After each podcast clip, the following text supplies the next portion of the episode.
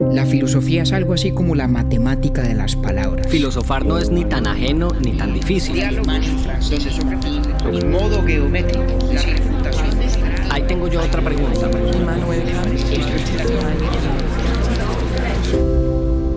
Urbi et Orbi a la ciudad y al mundo. ¿Qué bueno, Octavio? Compañero David Zuluaga. Tengo yo un poco de pánico, de pánico escénico con este micrófono porque como hace tanto no grabamos, ya perdí como la familiaridad con la vaina. Imagínese, con el agravante que además estamos por primera vez grabando en locación exterior, por lo menos yo, em, que estoy en, en un sitio maravilloso, un hotel que se llama Casa Rosalía en la ciudad de Valledupar, en Colombia. Eh, primera vez que vengo acá y no se imagina la, la fantasía de estar grabando este capítulo aquí al aire libre, debajo de un palo de mango eh, entonces me parecía hasta pecado grabar esto eh, encerrado en algún cuarto, con el perdón de Camilo, nuestro productor, que yo creo que está preocupado con la calidad del audio. Entonces, de entrada le pedimos excusas a nuestros pelagatos si en algo decae la calidad sonora del capítulo, pero entiéndanos que era un, un placer que tenía que darme yo y usted que siempre indulgente me lo permitió. Pero además que eso, digamos que si falla el audio, de todas maneras algo nos queda a nosotros de la atmósfera sonora de Valledupar, que vale decir que yo solamente estaba en Valledupar literalmente una vez almorzando, porque iba de paso para la Jagua de Ibirico. Entonces es un lugar que quisiera dedicarle más tiempo y en el cual pues obviamente estar en un festival de la leyenda vallenata pues mejor dicho es uno de mis, de mis planes pendientes. Así que no, pues muchas gracias. Además que yo sé que es un antojo personal suyo porque en verano quiso hacer algo también ahí en Nueva York conmigo pronto en Bryant Park o eso y no, no, la logramos. No la logramos como no la hemos logrado este año porque ha sido bien complicado los, los horarios de trabajo suyo y míos.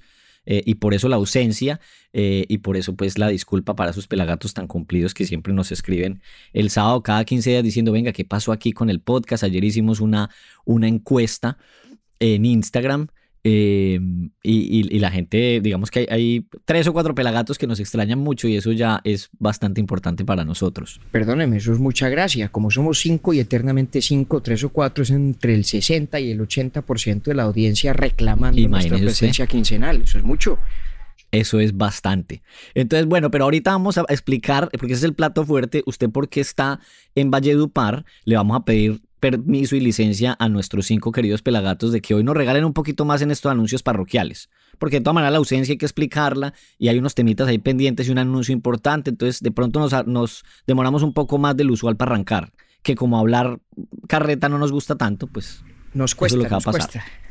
Vean, entonces arranquemos por una izada de bandera eh, múltiple en este episodio. Vamos a poner a izar bandera a las cinco siguientes mujeres que son Jemmy Mariño, Susi Arce, Sara Ruiz, Lina Tavares y Mariana Parra. ¿Usted sabe quiénes son esas mujeres que acabo yo de nombrar? Las artistas maravillosas que han estado haciendo los artes de los capítulos de estas temporadas, que, perdón, de esta temporada, que quienes nos siguen en Instagram o reciben nuestro newsletter, eh, nuestro boletín, eh, pues saben que han hecho una labor artística bellísima que nos, nos, nos llena de emoción y de gratitud con ellas, porque además creo que usted y yo tenemos una cosa muy clara y es que la filosofía, la amistad y el arte hacen parte del mismo universo, de lo, de lo valioso, de lo importante y de lo que embellece la vida humana. Entonces, qué dicha, nosotros hablando de filosofía, con la amistad como punto de referencia y de partida, poder acompañar eso de buen arte, que no nos corresponde ni a usted ni a mí que, bueno, sobre todo a mí que no soy artista, usted sí, a la manera de escritor, pero pero ellas nos han dado el privilegio de acompañarnos con sus obras bellísimas. Y mire usted que todas aceptaron inmediatamente les pusimos un mensajito directo en sus cuentas de Instagram. Nos escuchan cada 15 días, eh, nos comentan, algunas toman apuntes y demás. Entonces, de verdad, mil y mil gracias en nombre de María Cristina, de Camilo, del compañero y mío, a Jamie, a Susi, a Sara, a Lina y a Mariana, que son las que hasta ahora hemos publicado porque ahora estamos justo en la mitad de la temporada, es decir, faltan otros cinco episodios, por ende, otras cinco obras de otras cinco artistas mujeres. ¿Por qué se nos ocurrió, compañero, que fueran todas mujeres en esta temporada? No, pues nos, nos, parece de elemental importancia, sabiendo que en este podcast, por, por accidentes y azares de la amistad, pues somos dos voces masculinas, acompañarnos de, de mujeres artistas por lo mismo que le decía, por la cercanía tan estrecha que existe entre la filosofía y el arte, al menos en la manera como la concebimos usted y yo. Entonces nos honran mucho. Exactamente. Y, y, cuente usted lo que queremos hacer con esas obras, además. Claro, digamos que la idea nuestra va un poquito más allá y es que vamos a vender eh, las obras eh, en este mes de diciembre, no sin antes presentarle a cada una de ellas en nuestra cuenta de Instagram. Eso es una actividad que tenemos eh, ya planeada pues para esta temporada de fin de año. Em, la idea es sacarlas a la venta y hacer además con ellas una primera serie de NFTs que es un tema que está cogiendo tanta fuerza, pero que nosotros solamente vamos a hacer como una especie de laboratorio. Eh, lo que hemos estado de acuerdo las artistas y nosotros es vamos a aprender qué es eso. Es un tema nuevo, vamos a ver qué resulta, pero sobre todo las obras físicas sí las vamos a vender a las personas que eh, pues las han visto y, quisieran comprarlas. Eh, de hecho, tenemos una condición al interior del grupo y es que nosotros no vamos a participar en esa compra. así que pues... Con dolor, con dolor del alma. porque con dolor, todos hemos dolor querido del alma. Mano. Eh, si usted ha querido mucho esa, esa bella obra que hizo em, Lina, pues de Borges por obvias razones. Y a mí es que la técnica eh, de Sara me gusta mucho, pero además Nietzsche me ha conectado, gracias a Orbi Torbi bastante, porque yo a Nietzsche pues, le tenía miedo, lo dije para dar un taller de lectura, pero no, es una, es una linda condición que nos pusimos al interior del, del equipo que no vamos a participar nosotros ahí en la compra de las obras. Así que, pues nada, vamos a, estar en diciembre. Em, informando más y mostrándoles sobre todo lo más importante, las caras de estas niñas. Vayan por favor a las cuentas de ellas eh, y de muchas que nos, que, nos, que nos acompañan en la cuenta de Instagram. Usted no sabe la cantidad de artistas de todo tipo y de todas partes eh, que escuchan el podcast. Eso para nosotros es realmente muy grato. Y no solamente los artistas que nos escuchan, sino todas las personas que nos dejan acompañarlos en sus, en sus oficios por ahí cada 15 días. Así que por eso la izada de bandera tenía que durar tanto.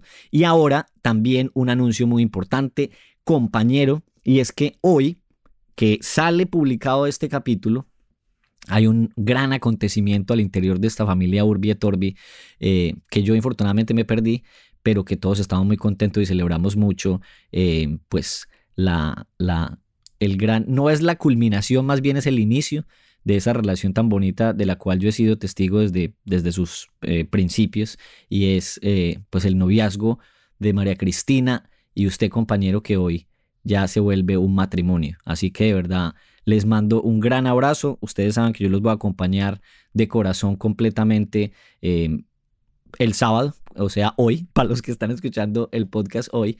Eh, y, pues esa es la razón por la que usted está en Valledupar en semejante escenario tan bonito y con ese sonido que yo ahí algo alcanzo a detectar. Pues sí, hombre, ¿cómo le parece? María Cristina y yo nos casamos. Una belleza.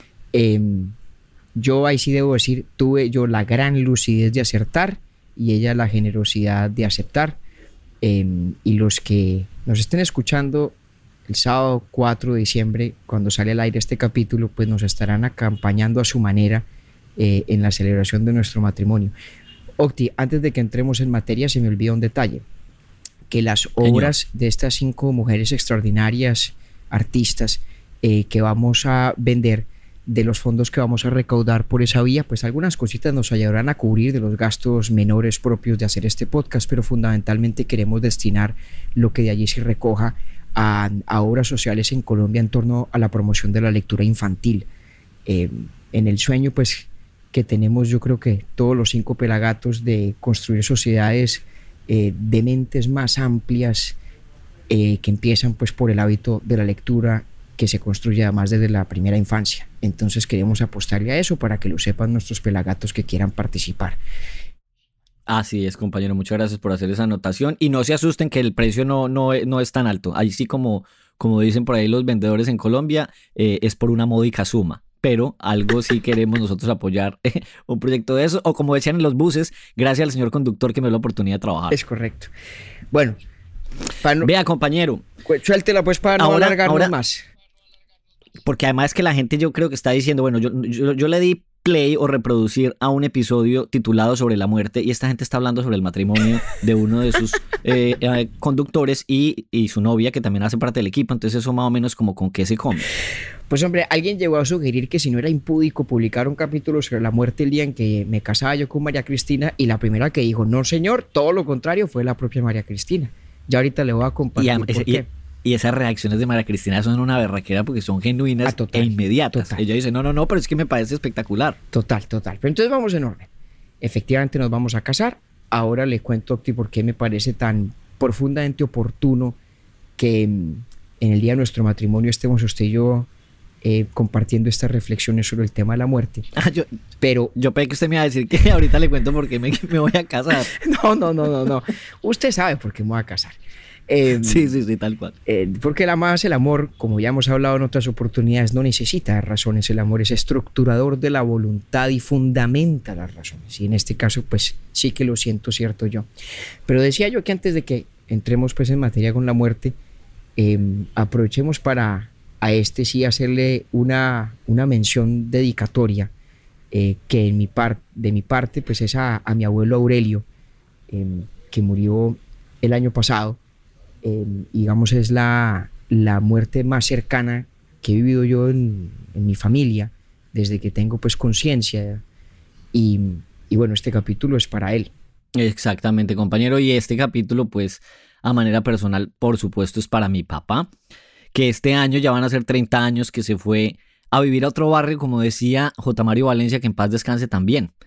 Eh, cuando él se refería a las personas que se habían ido, decía que se iban, a, que se iban a vivir a, otro barrio. Y yo decía eso de niño, ¿sabe? Cuando me preguntaban ¿Ah, su papá dónde yo le decía, pues yo, sí.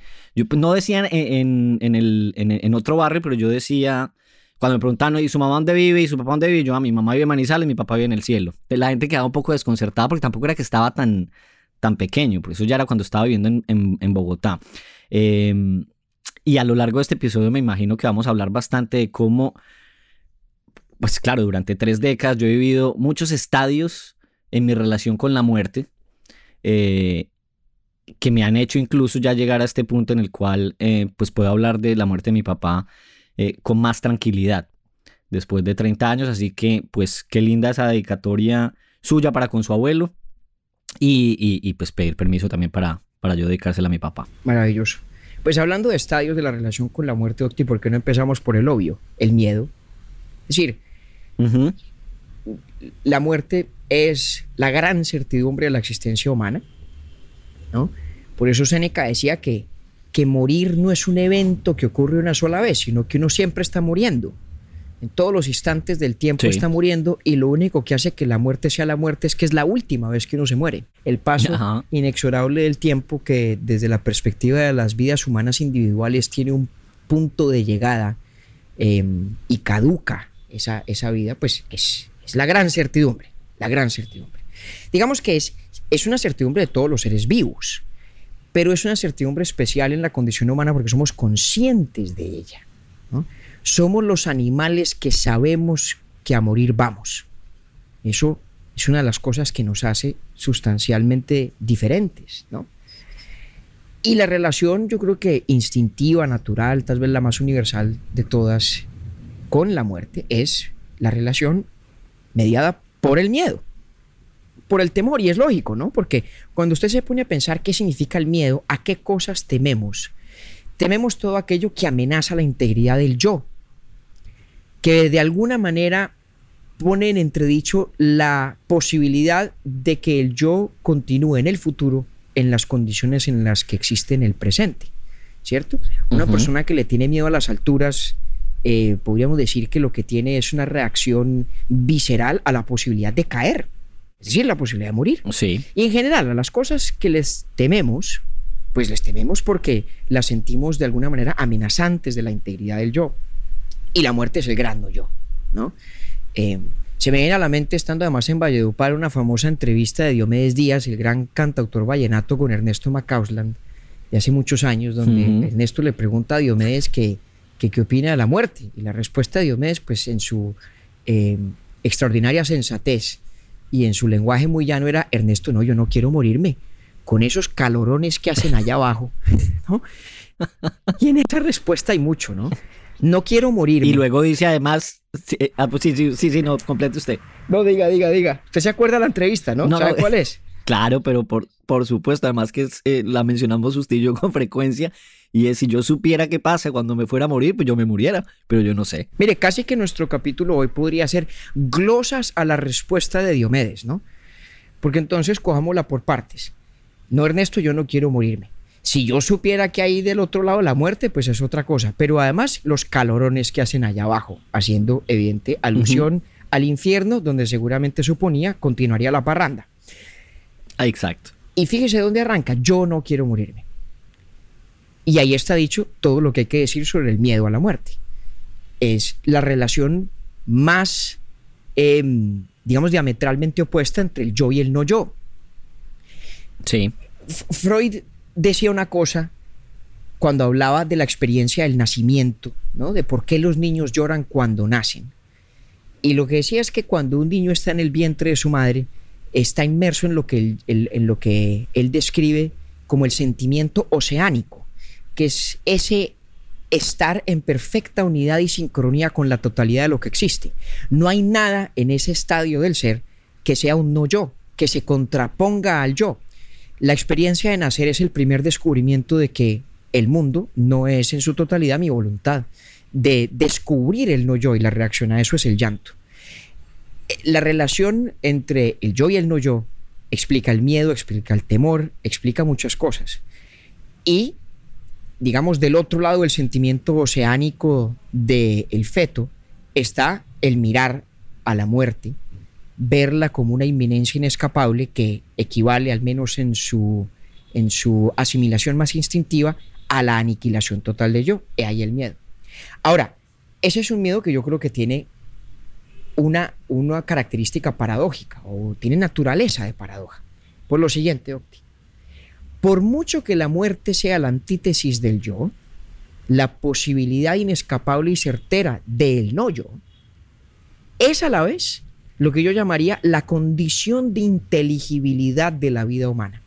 Bueno, yo llamaría, muy pretencioso, porque aquí me valgo de figuras como Heidegger, como el propio Kierkegaard, que pensaban que el hecho de la muerte, el hecho del morir, pero sobre todo la conciencia de que vamos a morir, eso es lo que decíamos de que los animales también mueren, pero no saben que van a morir, esa conciencia del morir es la conciencia fundamentalmente estructuradora del vivir.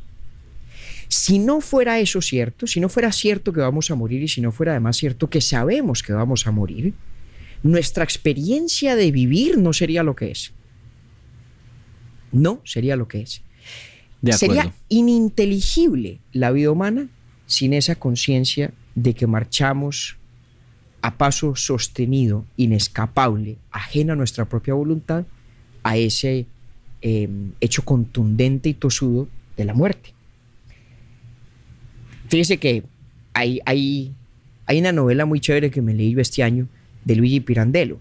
Pirandello, que fue Nobel de Literatura italiano y un gran dramaturgo, escribió una de mis obras literarias favoritas que se llama Seis personajes en busca de autor. Escribió también una novela que se llama El difunto Matías Pascal es una maravilla novela porque echa el cuento óptico, como le parece, de un tipo que tenía un matrimonio hartísimo, la llevaba mal con la esposa, peor con la suegra, eh, la fortuna que había heredado su padre em, había quedado en nada por un albacea pícaro que se quedó al final con todo y tenía una vida de mierda. Y en alguna circunstancia o en algún momento pues de su vida ocurre que el tipo está fuera de su casa y viene un cadáver em, por el río que pasa por su pueblo y todo el mundo termina confundiendo el cadáver en cuestión con el tal Matías Pascal.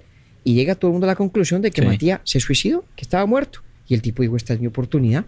Y le echó mano, de, echó mano de eso, se fue del pueblo, se dio un nuevo nombre, construyó una nueva memoria para poder tener una vida nueva y distinta que resultó infructuosa también y tuvo que fingir una segunda muerte para luego volver a la vida originalmente suya, la que nunca se había perdido la biológica, pero que tenía esa gran discontinuidad narrativa de haber dejado de ser Matías Pascal un tiempo em, para volverse en otra persona, para convertirse en Adriano Meis.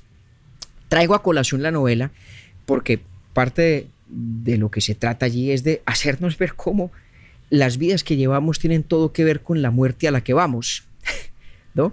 Eh, sí. Y, llega un momento en el que el pobre Matías Pascal dice que su gran tragedia es que sigue vivo para la muerte, en el sentido biológico, pero ha muerto para el vivir en el sentido narrativo del vivir, de las relaciones interpersonales, del proyecto personal, de lo que queremos ser y construir. Esto para decir, como digo, que la muerte es el horizonte de inteligibilidad de la vida. Sin ella, nuestra experiencia vital como seres humanos carecería de todo sentido. Imposible, además, en eso, Octi, no mencionar el, el cuento famosísimo de don Jorge Luis, El Inmortal, que no vamos a, a describir en detalle porque amerita capítulo propio, pero más o menos lo que nos deja entrever es el profundo tedio de una existencia eterna. ¿Se imagina el aburrimiento tan tremendo de saberse uno nacido para no morir jamás? Terrible. Pues Drácula. Terrible. Eh, entonces, tenemos esta relación instintivamente mediada por el miedo, porque la muerte representa en esencia el no yo, de hecho, la muerte podríamos decir que es algo que no le ocurre a quien muere, porque quien muere cesa de ser en el momento de morir.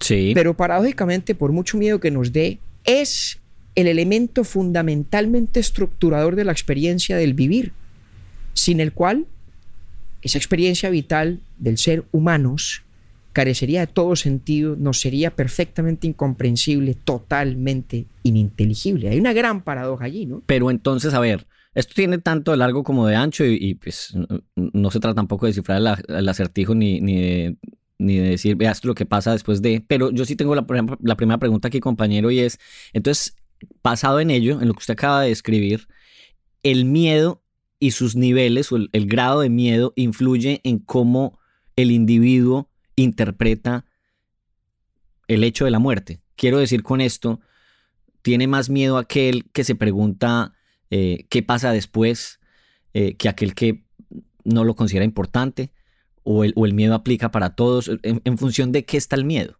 Y yo diría que la incertidumbre un poco. Bueno, no necesariamente, ¿no?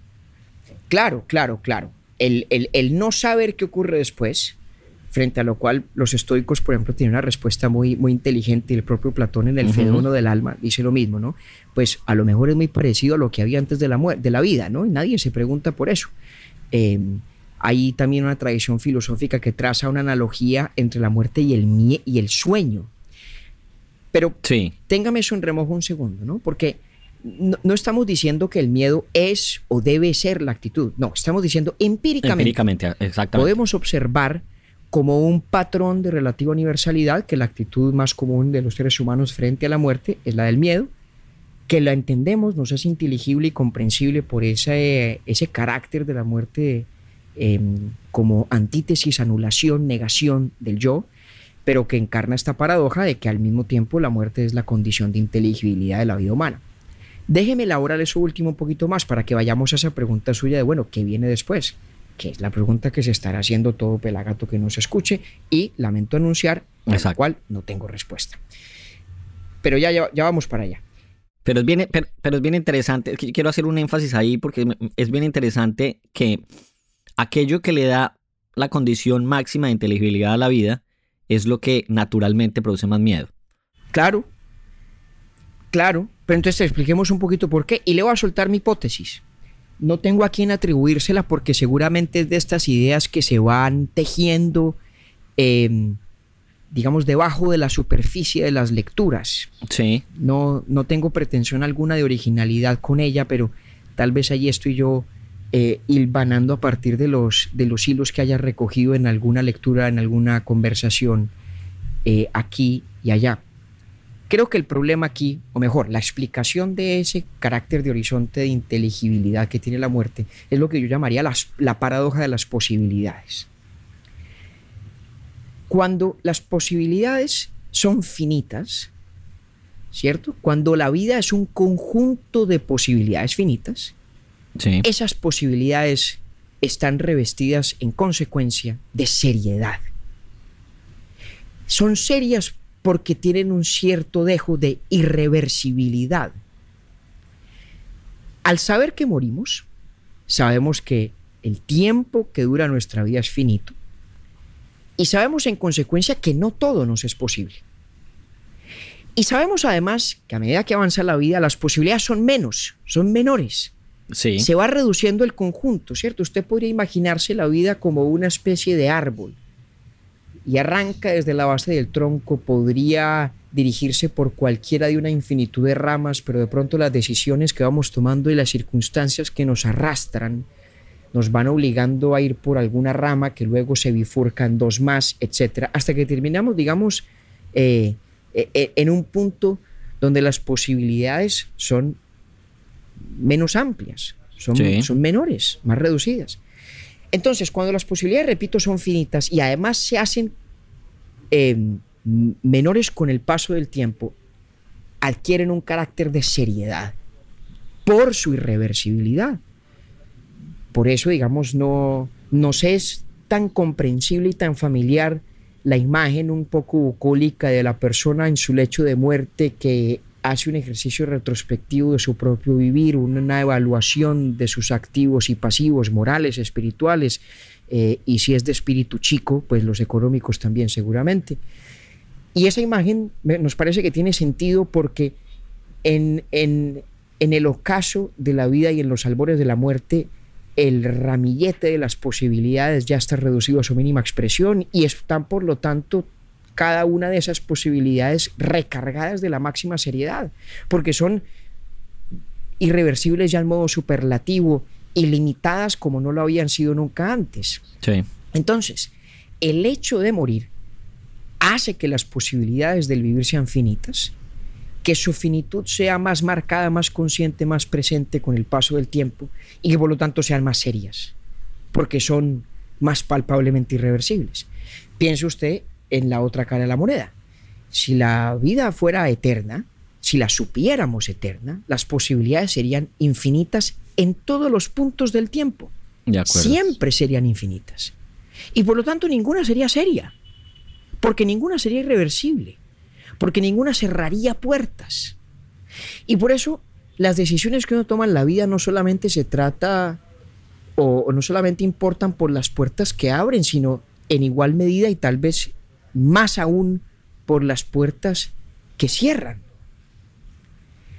Entonces, creo yo que lo que explica ese rol de la muerte como piedra angular de la seriedad de la experiencia vital es precisamente el hecho de que nos plantea posibilidades eternamente finitas, en consecuencia irreversibles, por lo tanto serias.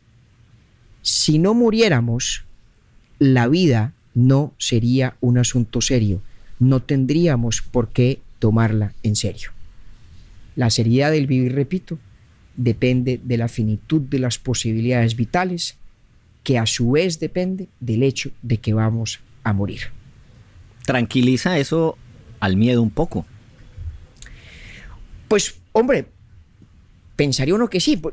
Démosle al miedo el crédito de ser respuesta instintiva codificada por la biología, ¿no? Los miedos no siempre son conscientes, escasamente lo son, y ahí uno está haciendo el mandado de la genética, le está haciendo la diligencia a Darwin, y eso está bien. Pero no exclusivamente tampoco, ¿no? Bueno, no exclusivamente, pero, démosle al miedo el crédito originalmente, de esa función. Originalmente, entendido. Exacto, exacto. Eh, eh vuelve y me recuerda, es una cosa que dijimos de los estoicos cuando hablamos de Séneca, ¿no? Séneca no dice que uno no pueda sentir miedos, hay miedos que son involuntarios, incontrolables, que son expresión pura de nuestra condición biológica.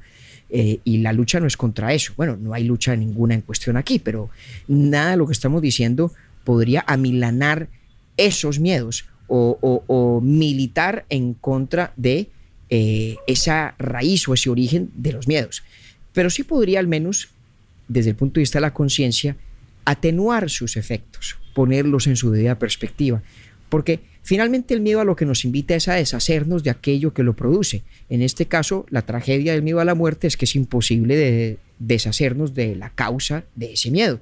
Pero además lo que estoy diciendo yo, lo que estamos hablando, es que no tendría sentido buscar deshacernos de ese miedo. Fíjese que es una de las implicaciones de lo que estamos diciendo. Sí. Voy a, ponerlo en términos nuevamente de paradoja, porque las paradojas son lingüísticamente exquisitas siempre. La vida eterna es una forma del suicidio.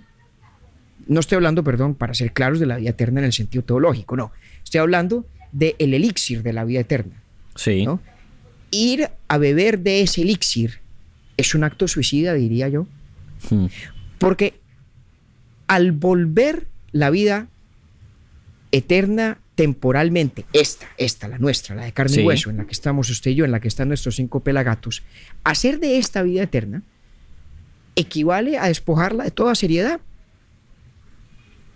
de quitarle toda importancia, porque las posibilidades dejarían de ser finitas. Exactamente. Entonces, diría yo que el elixir de la vida eterna es el peor negocio que uno puede hacer, porque es para tratar de apaciguar un miedo, entregar a cambio la importancia de vivir y la seriedad de la vida misma.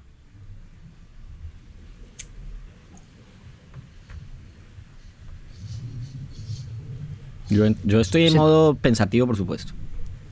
¿Se tomaría usted el elixir? en eso estaba pensando, fíjese usted. Entonces, estaba pensando en eso y en el afán de, pues de la humanidad en general de prolongar cuanto más sea posible la vida. Ahora, fíjese que la prolongación es un poquito distinto de la eternización, ¿no? Sí. La prolongación, pues es otra cosa, ¿no? Si a uno le pudieran regalar cinco añitos más, diez añitos más, pues, pues bien, a lo mejor uno los toma. Eso no me parece mal negocio. ¿Por qué nos parece atractivo? Porque nos da ansiedad precisamente esa continua disminución del rango de posibilidades que va de la mano del transcurso del tiempo. ¿No? Claro, pero digamos que yo, hecho, yo, en lo que pienso es que eh, a nosotros nos regalan 5 o 10, pero eso se va yendo de generación en generación, entonces se convertirán en no sé cuántos de aquí a unas generaciones mucho más adelante. Yo estoy pues que me le meto, yo estoy que me le meto a usted en, en Fedón y en el alma. Estoy aguantando, pues mejor dicho, desde el minuto 2. Aguánteme un poquito más, aguánteme un poquito más, le voy a decir dos cosas más. La primera, fíjese que el hecho de importancia categórica no es la duración del vivir. La expectativa de vida de hoy excede con creces la expectativa de vida de hace muchos siglos. Y eso en nada cambia la naturaleza profunda y permanente de la experiencia vital humana. Si mañana fuéramos capaces de vivir 200 años, no seríamos tipos de seres diferentes. Tendríamos vidas más largas.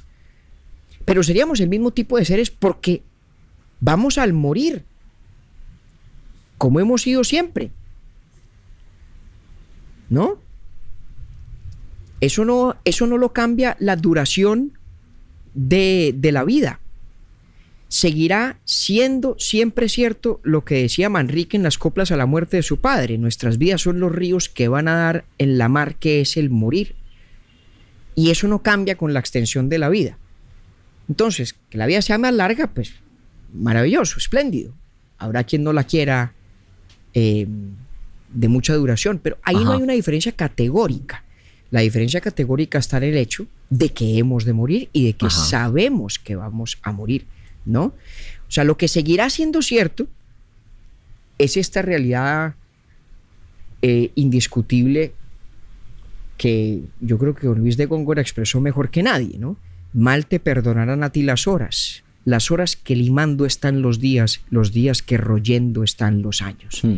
Eso seguirá siendo cierto, dure cuanto dure la existencia humana, de carne y hueso, la que tenemos usted y yo. Y además, antes de que entre usted al Fedón, déjeme ahora sí explicarle por qué me parece tan profundamente oportuno estar hablando de la muerte en esta perspectiva el día de mi matrimonio. Le decía hace un segundo que el valor de las decisiones que uno toma en la vida a veces lo, lo hacemos explícito en términos de puertas que se abren, ¿no? La gente siempre habla de eso, hay que abrir puertas y tal. Pero me parece que es igual de importante el otro lado de esa ecuación que son las puertas que se cierran. Y la decisión mía de casarme con María Cristina, en esencia es la decisión, claro, de abrir la puerta a la vida que tendremos juntos, que nos llena ambos de ilusión, si no, no nos casaríamos pero también es la decisión de cerrar una cantidad de puertas. Sí. La más importante de ellas, en mi caso, es la de vivir sin María Cristina. Esa puerta queda cerrada y felizmente cerrada. Y la llave echada al mar. Y eso solamente importa y eso solamente tiene significado y valor y trascendencia e importancia por su carácter de irreversibilidad. Y tiene ese carácter porque yo voy a morir y porque ella va a morir. Y si tuviéramos la buena fortuna, pues moriremos juntos y al tiempo. No sé yo si puedo uno pedir tanto. Pero entonces mm. fíjese usted, pensar en una decisión de la trascendencia del matrimonio y pensar a la vez en la muerte no es cosa tan distante. Estamos pensando en el mismo en el mismo universo de razones, en el mismo mundo de consideraciones de lo que importa. Y la importancia de una cosa, en este caso del matrimonio, tiene todo que ver con el hecho de morir. Porque sin morir, el fenómeno de la importancia, el que nos importen las cosas, no sería posible, sería efectivamente ininteligible. Por eso, tiene la significación que tiene para mí y para ella aquello de hasta que la muerte los separe. Eso iba a decir yo, que ahorita con esto que acaba usted de decir cobra muchísimo sentido para mí al menos. Eh, aquella frase de muchas ceremonias y de, digamos, de varias religiones de hasta que la muerte los separe. Podríamos decirlo de, manera diferente tal vez, porque solo la muerte ha de separarnos. Esa es la aspiración, ese es el anhelo. Ninguno de los dos podrá asegurar que fácticamente así será.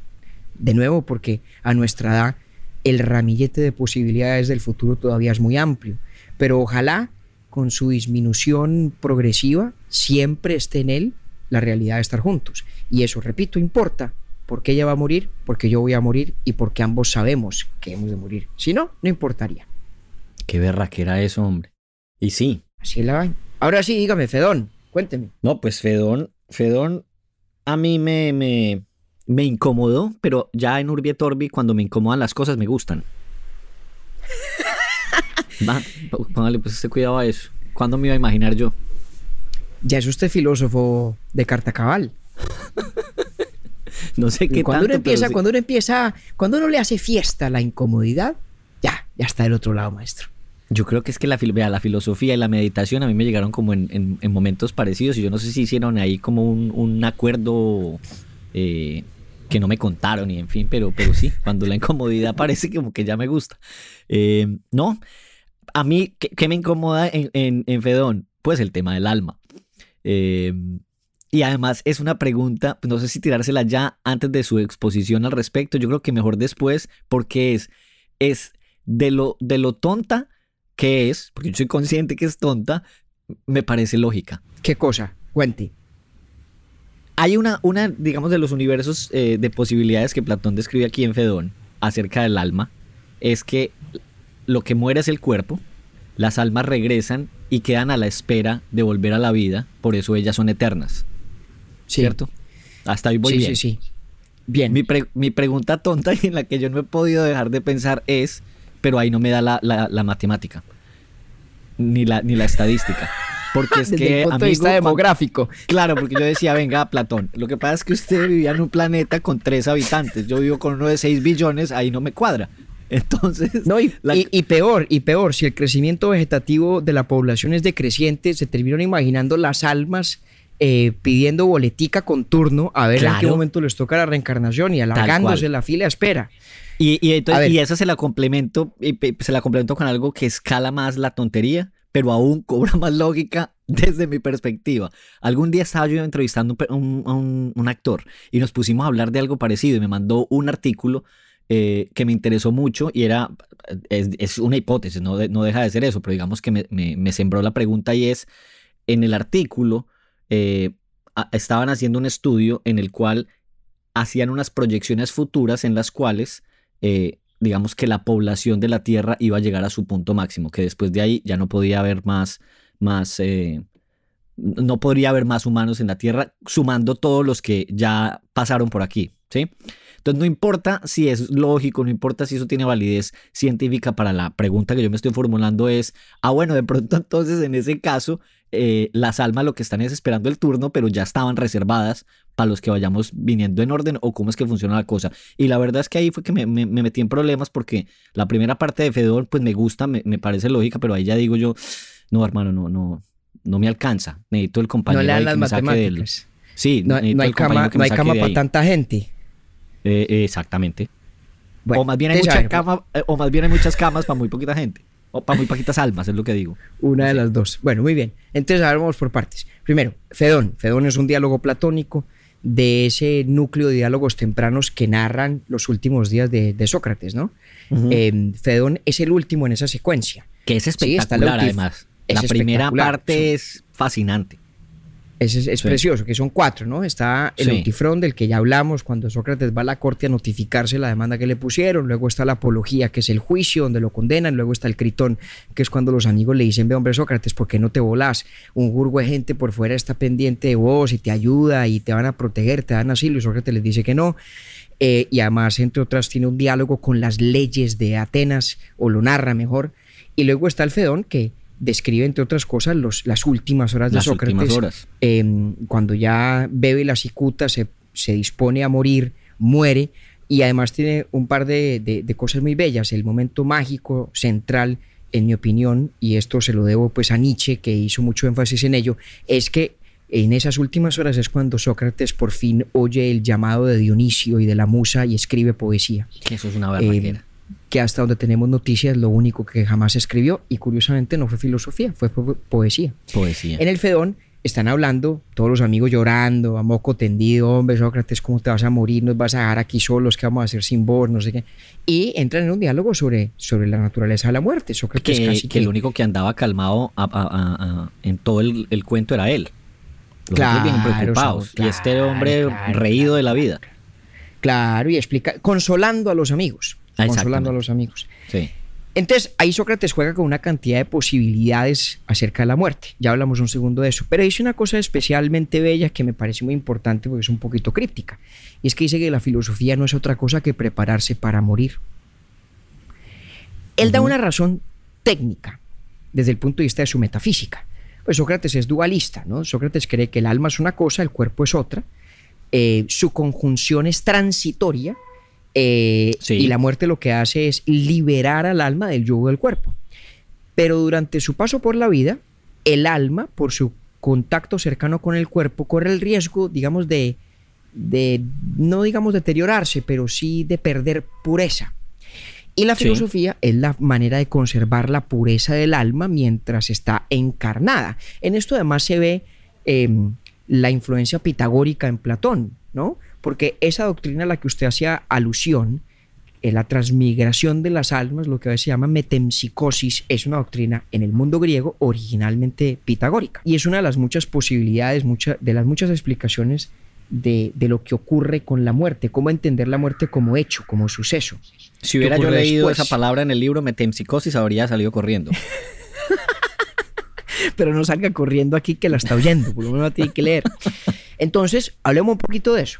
Yo creo que uno, uno puede pensar en el abanico de explicaciones o posibilidades de el después de la muerte más o menos de la siguiente manera.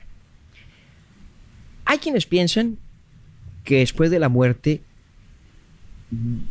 no hay nada que podamos llamar continuidad de quien estaba vivo.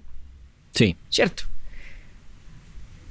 Una persona que, que sea, digamos, atea y que además tenga una cierta visión metafísica naturalista, inclusive materialista de la existencia del ser, pues pensará que el fenómeno de la muerte es un fenómeno eminentemente biológico. Si en su filosofía de la mente usted es o funcionalista o materialista, usted cree que la muerte es un fenómeno que, perdón, que la mente es un fenómeno anclado a la existencia del cerebro y por lo tanto el deterioro biológico del cerebro que es de lo que la muerte se trata en parte, pues equivale a que cese de existir su mente. Cesa usted, no hay nada más. Definitivo, hasta aquí nos trago el río. Perentorio, no hay nada más que hablar hasta que llega la cosa, hasta luego. Y luego hay quienes creen que hay alguna forma de continuidad. Y podríamos decir que hay dos grandes familias de visiones filosóficas y religiosas acerca de la tal continuidad después de la muerte. Hay una continuidad difusa donde pervive algo que no podríamos llamar el yo. Entonces piense usted, por ejemplo, en el, en el hinduismo. Sí. por lo tanto, Schopenhauer, ¿no? Tan, em, tan en deuda con las ideas del hinduismo en su filosofía. en esa, en esa visión de la continuidad, después de la muerte, aquello que uno es, digamos, vuelve a unirse a la totalidad del ser, a la totalidad de lo que existe, ¿no? Es como en la Bhagavad Gita, eh, cuando Krishna le dice a Arjuna que no se preocupe, que al morir lo único que ocurre es que vuelve al seno de Atman, de la totalidad del ser, que es de donde proviene y que es lo que realmente es. Entonces es algo, la muerte es algo así como, em, como el, regresar. como el regresar, exactamente. Es un retorno. Eh, pero no solamente un retorno, sino un retorno a lo que uno más fundamentalmente es. Y eso que uno fundamentalmente es no es el yo individual. No es el yo individual. ¿no? De acuerdo. La existencia individual es lo que en el hinduismo se llama el velo de Maya, eh, que es una especie de, pantomima, digámoslo así. Es como, como una mera apariencia del ser que nos revela la profunda y real naturaleza que tiene, porque en su profunda y real naturaleza todas las vidas que parecen individuales y diferentes son en esencia la misma. Sí, eh, que de hecho Schopenhauer llamaría... Perdón. Señor. Schopenhauer, ¿Cómo lo llamaría Schopenhauer? La voluntad. Lo que en el hinduismo es Atman, en Schopenhauer es la voluntad, que es una sola cosa, es una sola fuerza vital que lo abarca todo. Entonces volvemos a ella. Sí. No, lo que le iba a decir era que, mucho, que eso, es, eso es lindo porque muchas culturas y religiones lo entienden, entienden la misma eh, idea de maneras distintas, al menos eh, en descripciones. Hay culturas indígenas latinoamericanas pues, que hablan de lo mismo, pero hay otros incluso que llaman no eh, el retorno, pero hay otros que lo llaman transición a, a, la vida prometida y demás, ¿no? Correcto como dirían en latín, de nominibus non est disputandum. La discusión no sobre cómo se le llame, sino lo que es. De acuerdo. Básicamente la misma historia. Muy bien. Y luego están las visiones que creen que hay una continuidad de el yo. Octavio Galvis Villegas muere y después de la muerte pervive como Octavio Galvis Villegas, que es la visión más familiar em, para quienes hemos crecido culturalmente en el ámbito de la tradición judio-cristiana, ¿no? Sí que es incluso, podríamos decir, mm, la misma idea de lo que está en Sócrates, ¿no? Que es el alma individual de Sócrates la que pervive. Sócrates mismo continúa, podríamos decir. Y ahí la cosa tiene sus complejidades, ¿no? Supone, por ejemplo, una filosofía de la mente muy probablemente dualista, porque tiene uno que pensar que ese yo, inextricablemente atado a la mente, continúa aunque no haya cuerpo y supone un problema del que hablamos incluso en nuestro capítulo de la filosofía islámica medieval. Supone el problema de que sin cuerpos las almas conserven su principio de individuación, es decir, sigan siendo distintas. Sí. Sin cuerpo y sin nada que ataña al cuerpo. Entonces, bueno, son muchas las visiones, como le dije. Obviamente yo no tengo respuesta, pues faltaba más, no la ha tenido nadie, o por lo menos no la ha tenido nadie eh, que pueda ofrecer en favor de su visión razones suficientemente incontrovertibles como para que todos creamos que tiene razón. pues, ajá, exacto. Exacto. son, muchas las visiones y aquí la teología entra a jugar un papel em, importantísimo, ¿no? Y está, y está, por ejemplo, pues esa, esa idea eh, de la continuidad del yo en la visión judio-cristiana em, que expresa mejor que nadie, en mi opinión, John Donne en ese famoso soneto de Death Be Not Proud, ¿no? Eh, donde le dice casi que es un regaño a la muerte, se burla de ella, le dice no sea orgullosa, que usted es muy poco lo que logra, porque con la resurrección de Cristo, lo único que ha de morir es la muerte misma. ¿Sí? Y volvemos ahí a lo que decíamos al principio. Eh, para quienes creen en la continuidad del yo, en el caso del cristianismo, por vía de la resurrección de Cristo, creen de hecho que la muerte no es muerte, en el sentido de fin perentorio. Ok. No lo es. Ahora, fíjese que de todas estas visiones se pueden derivar actitudes muy distintas. Sin duda alguna. porque usted me decía al principio, hombre, ¿será que el miedo está más cercanamente asociado a esta o aquella otra? Y me parece que la respuesta no es obvia. Me parece que filosóficamente ¿Cuál crea uno que es la historia correcta de lo que ocurra después de la muerte? Es independiente del punto de vista lógico de cuál sea la actitud que uno adopta en consecuencia frente a la vida terrenal. No es obvia. Porque, por ejemplo, en la tradición sí, póngame cristiana... un ejemplo porque yo estoy ahí patinando. Ven, en la tradición cristiana, entonces el mensaje es, mire, usted muere y usted continúa. Pero fíjese que usted continúa y hay un, hay un test, digamos. Hay un momento en el que usted se encuentra con la divinidad, da cuenta de lo que hizo y dejó de hacer, y en función de eso que hizo y dejó de hacer en la vida terrenal, queda cifrado su destino para el resto de la eternidad. Con una nota al pie de página, ¿no? Y es que usted puede pasar, al menos en la teología cristiana, por el purgatorio. Entonces, en ese caso, no hay un solo estadio del alma que dura eternamente, sino que hay uno transitorio que es el del purgatorio. Bueno, pero palabras más, palabras menos, lo que usted haga o deje de hacer en esta vida determina el destino de la eternidad que ha de venir. Y uno pensaría, bueno, caramba, eso hace que esta vida sea importantísima, importantísima, la prueba de fuego. Y no tiene, no tiene repechaje, es una y una sola. Pero Nietzsche, por ejemplo, lo que decía es que la consecuencia de esa cosmovisión es la contraria, es el total desvalorizar esta vida. ¿Qué importancia podría tener cuando es una cosa transitoria que es infinitamente minúscula, que es nada comparado con esa eternidad que viene?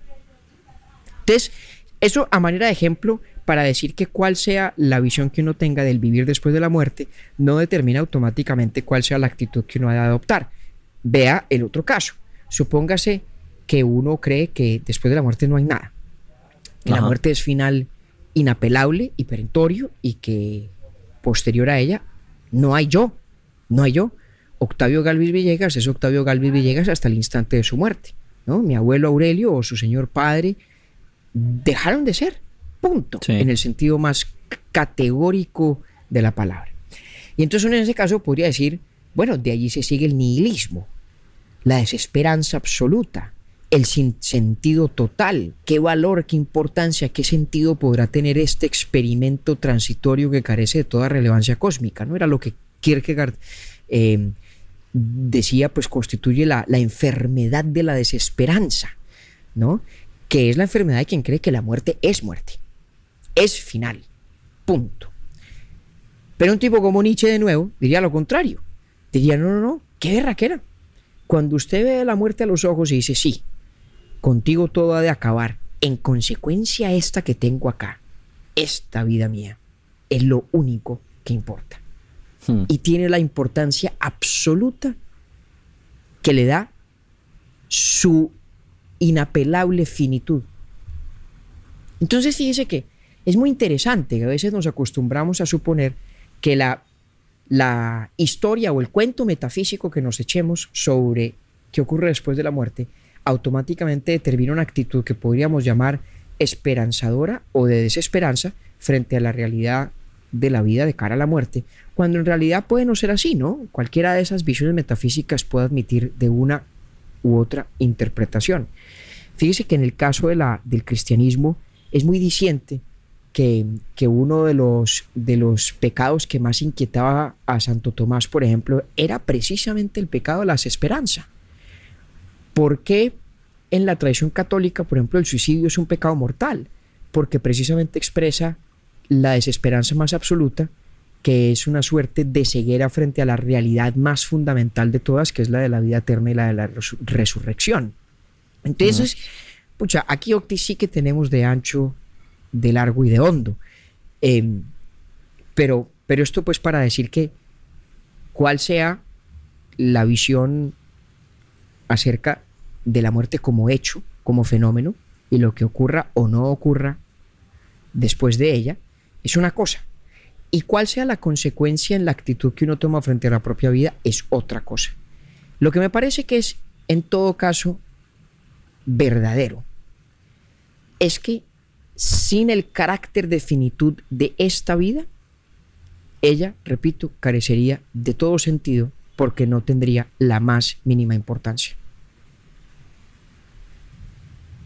Lo que más me ha ayudado a mí a lo largo de la conversación es sobre todo eso, la conciencia de las posibilidades finitas.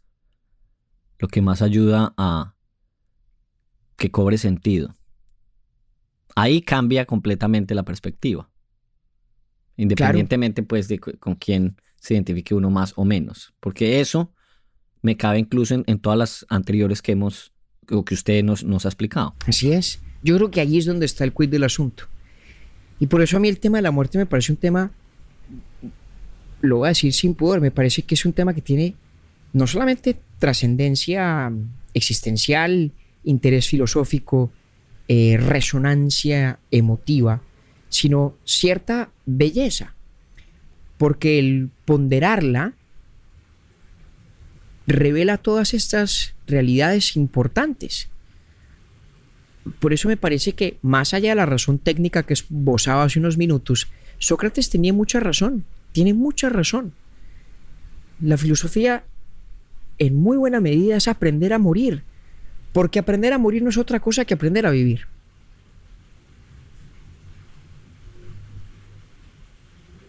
Así lo dice. ¿Y por qué no me, si usted me da permiso, por qué no le ponemos a esto, como dicen en inglés, el cherry on top, ¿no? La, cereza que, que, corona la copa de helado, con, con la manera como lo expresa Don Francisco de Quedo y Villegas, el inigualable. Mire lo que dice Don Francisco de Quevedo.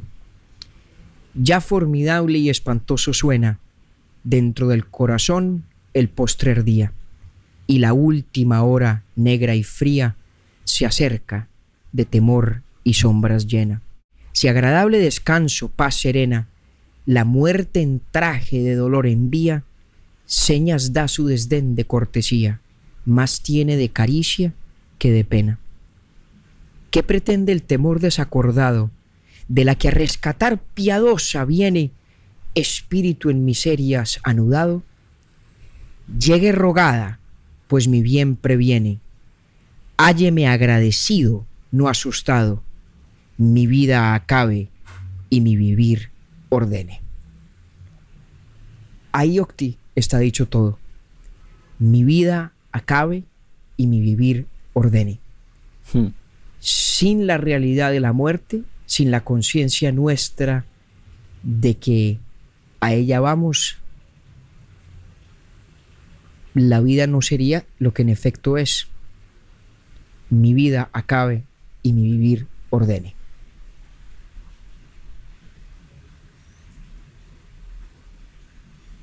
Me hizo acordar usted de, en esto, ah, pues de hecho me sirve de dato inútil pero divertido que no se lo había echado. Tiene que ver con el tema.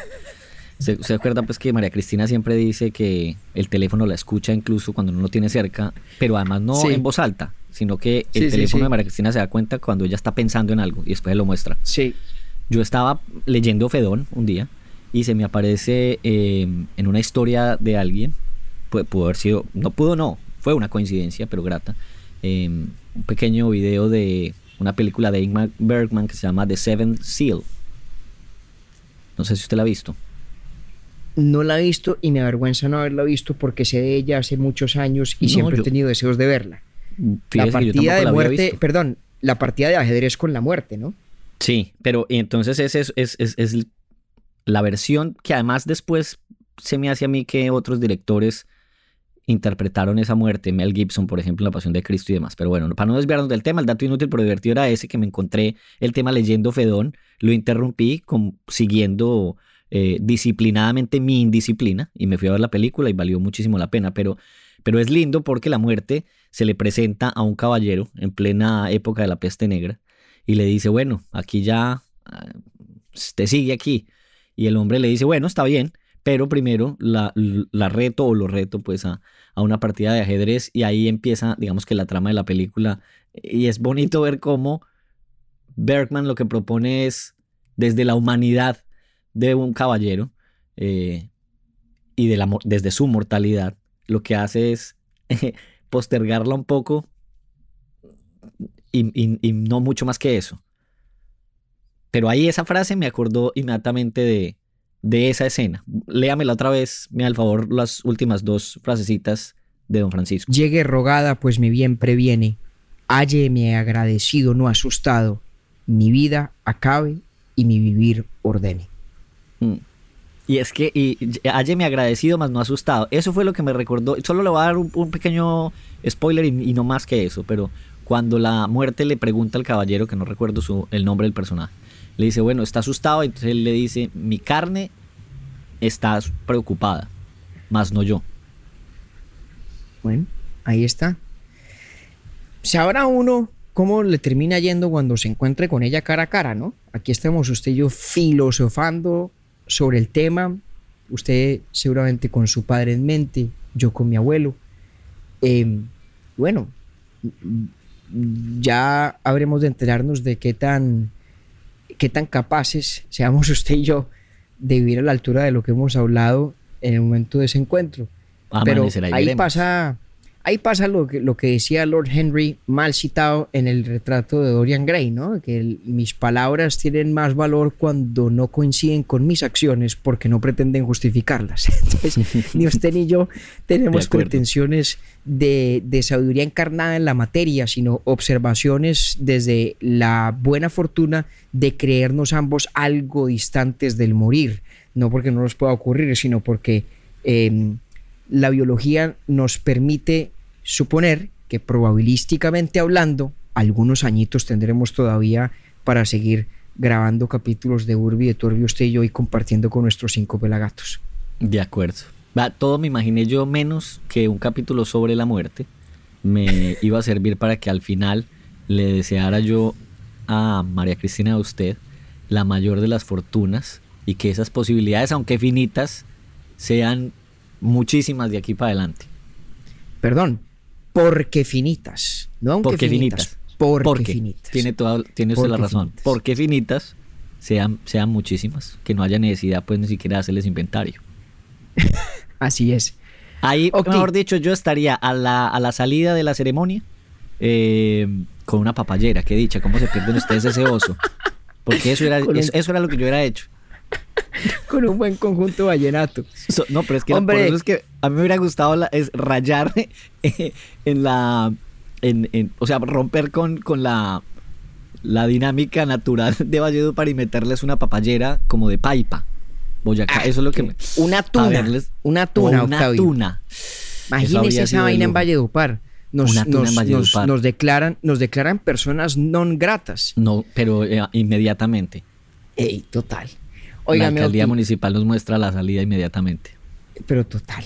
Octi, un gran placer como siempre. Nos perdonarán nuestros pelagatos que nos hayamos extendido en los anuncios parroquiales iniciales, en la conversación misma, pero si, si la muerte no perece, no merece, perdón. si la muerte no perece. La, muerte perece. ese, Por lo menos... estuvo mejor, ese estuvo mejor que el harakiri que se tomó en el, en el episodio de Nietzsche. si la muerte no perece, estaría orgulloso John Donne. Em, si la muerte no merece transgredir los límites del tiempo, no veo yo qué cosa podría. Em, Así es. De manera que gracias por el placer de siempre a nuestros queridos, nuestros queridos pelagatos por acompañarlos. Un último brevísimo anuncio parroquial que se me olvidaba. El día lunes 13 de diciembre voy a estar yo en la ciudad de Medellín eh, en la tarde Vamos a mandar pues por newsletter toda la información, comprando libros donde nuestros amigos de Books, tomándome un café en pergamino y tertuleando con el que se quiera aparecer, con la gran ventaja eh, de que si llega uno de nuestros cinco pelagatos, repito, es una concurrencia del 20%. Nada Exactamente. Yo voy a ir en enero. La primera semana, como para el 6 de enero más o menos, voy a estar también en Medellín. Eh, lástima no haber podido coincidir. Pero de pronto en Bogotá sí coincidimos, compañeros, y nos inventamos algo de pronto en Bogotá coincidimos y si no nos inventamos después un viaje expresamente a eso. De acuerdo. Un abrazo, compañero. Felicidades, pasen muy rico y eh, tómense un aguardientico ahí como si estuvieran brindando conmigo. ¿Uno? Ay, María. Que no me esperen en la casa. Esa es la actitud. un abrazo. un abrazo, Octi.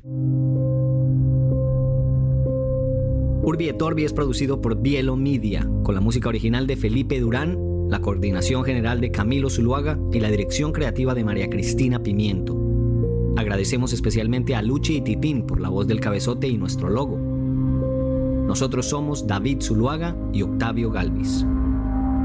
Feliz día, feliz tarde o feliz noche.